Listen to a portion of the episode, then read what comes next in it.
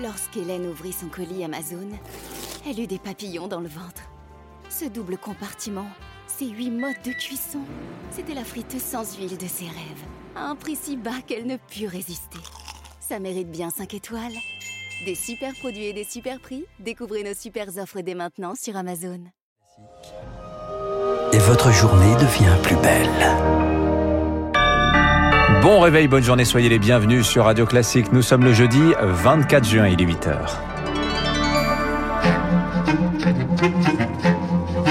6h30, 9h, la matinale de Radio Classique avec Dimitri Pavlenko. À la une ce matin, les Landes en état d'alerte face au variant Delta du Covid. 70% des nouveaux cas. Jean Castex et Olivier Véran se rendent sur place euh, ce matin.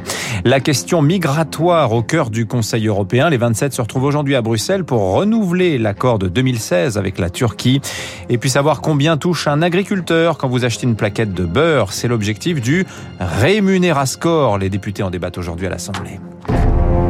Radio classique. À la une ce matin, Lucille Bréau, les Landes, toujours sous la menace du variant Delta du Covid. Détecté pour la première fois en Inde, il explose littéralement dans le département jusqu'à représenter aujourd'hui 70% des nouveaux cas détectés. Jean Castex et son ministre de la Santé, Olivier Véran, sont attendus sur place aujourd'hui. Le taux d'incidence dépasse de nouveau le seuil d'alerte des 50 cas pour 100 000 habitants là-bas. Plus préoccupant, un cluster a même été identifié dans un EHPAD de Pontonx sur la Dour, Rémi Pfister. Tout commence lundi dernier. Un premier cas chez le personnel est détecté. Dans les jours qui suivent, ce sont 5, puis 10, puis 23 résidents de cette EHPAD des Landes qui sont testés positifs au variant Delta. Ils étaient pourtant tous vaccinés, s'inquiète la directrice Sarah Gonzalez. Il est beaucoup plus transmissible que les autres, visiblement. Donc, euh, oui, les familles ne comprennent pas, malgré qu'ils soient vaccinés, malgré qu'on ait prévenu que ça n'empêchait pas d'attraper le virus. Euh, voilà, c'est compliqué. On espère que ça va éviter de, des formes graves, mais on en a quand même trois qui sont hospitalisés. L'un d'entre euh, est dans une situation quand même un petit peu plus critique.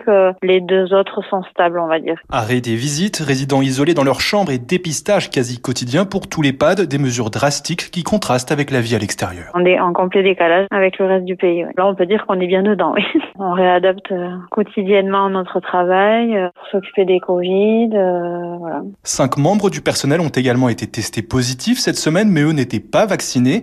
Dans cette EHPAD, seulement 60% des soignants ont fait les deux injections.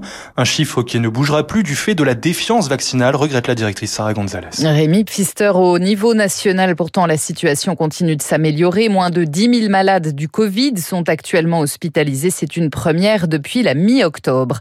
Au Brésil, les chiffres, en revanche, donnent toujours le tournis. Plus de 115 000 nouveaux cas ont été identifiés lors des dernières 24 heures dans le pays. Le Covid qui plombe encore un peu plus le déficit de la sécurité sociale. En France, 8 milliards d'euros de plus en 2020, soit plus de 38 milliards au total, le coût de la troisième vague.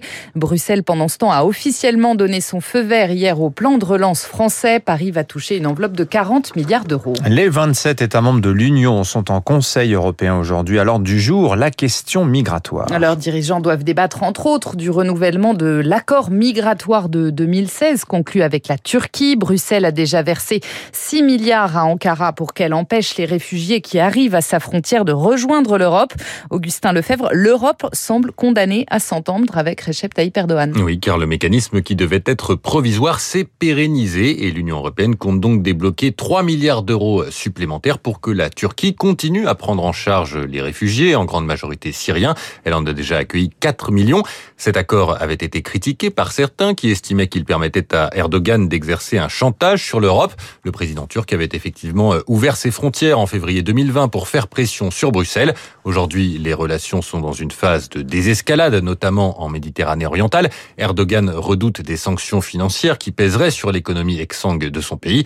L'Union demande des gages de bonne volonté, mais elle aussi a intérêt à cet accord, car l'Allemagne puis la France vont entrer dans une période électorale et ses dirigeants veulent éviter des interférences turques dans leur campagne.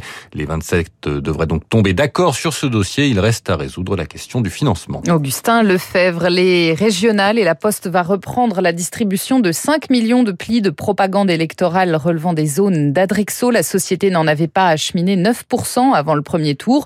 Le Sénat doit officiellement lui constituer une commission d'enquête aujourd'hui sur le sujet. Radio Classique, il est 8h04. La loi bioéthique de nouveau en débat au Sénat. L'ouverture de la procréation médicalement assistée à toutes les femmes, mais aussi l'extension de la conservation des ovocytes.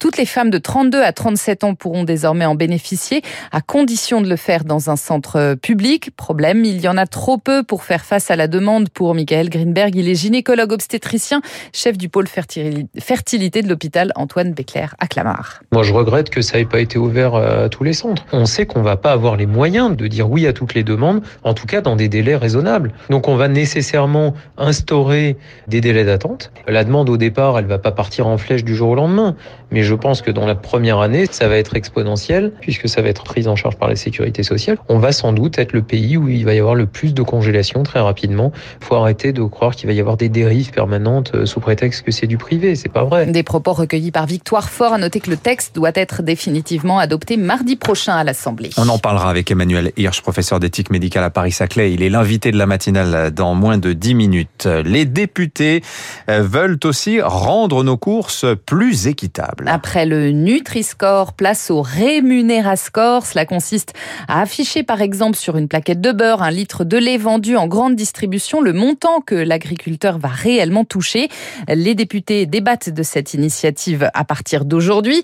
Utile, pourquoi pas, Eric Kioch, à condition que cela ne devienne pas un gadget. Le Rémunérascore, une garantie de payer le prix juste pour les clients en respectant le travail des agriculteurs, se réjouit Patrick Bénézy, secrétaire général adjoint à la FNSEA. On voit fleurir pas mal d'initiatives. Venez chez moi, les agriculteurs sont bien payés. Il n'y a aucune vérification. Il y avait nécessité de réglementer tout ça. À partir de là, on considère que c'est une très bonne initiative. Mais cela ne doit pas se cantonner à une simple mention de la somme perçue par les producteurs. Il faut aussi rendre transparent le coût de production pour les agriculteurs agriculteurs, insiste Patrick Bénézy. Vous pouvez très bien envoyer un euro à un agriculteur. Si ça lui coûte 2 euros pour le produire, ça va pas aller. Pour l'heure, le ministère de l'Agriculture l'affirme, ni la forme ni ce qu'indiquera ce rémunérascore ne sont encore déterminés. Il s'agit d'une expérimentation de 5 ans pour affiner le dispositif. Trop long, conteste Caroline Bellon-Closset, avocate spécialiste de la concurrence. Ma crainte, c'est que si on formalise pas les choses dès le début, les distributeurs présentent les choses d'une manière biaisée ou en tout cas du simple fait qu'ils ne les présentent pas tous de la même manière trompe un peu le consommateur. Côté consommateur, les associations dénoncent une forme de culpabilisation, faisant reposer la responsabilité de la juste rémunération des agriculteurs sur monsieur et madame tout le monde. Eric Kioch, le football, émission accomplie pour les Bleus. Ils terminent en tête de leur groupe à, de leur groupe à l'Euro après un match nul particulièrement disputé hier soir face au Portugal.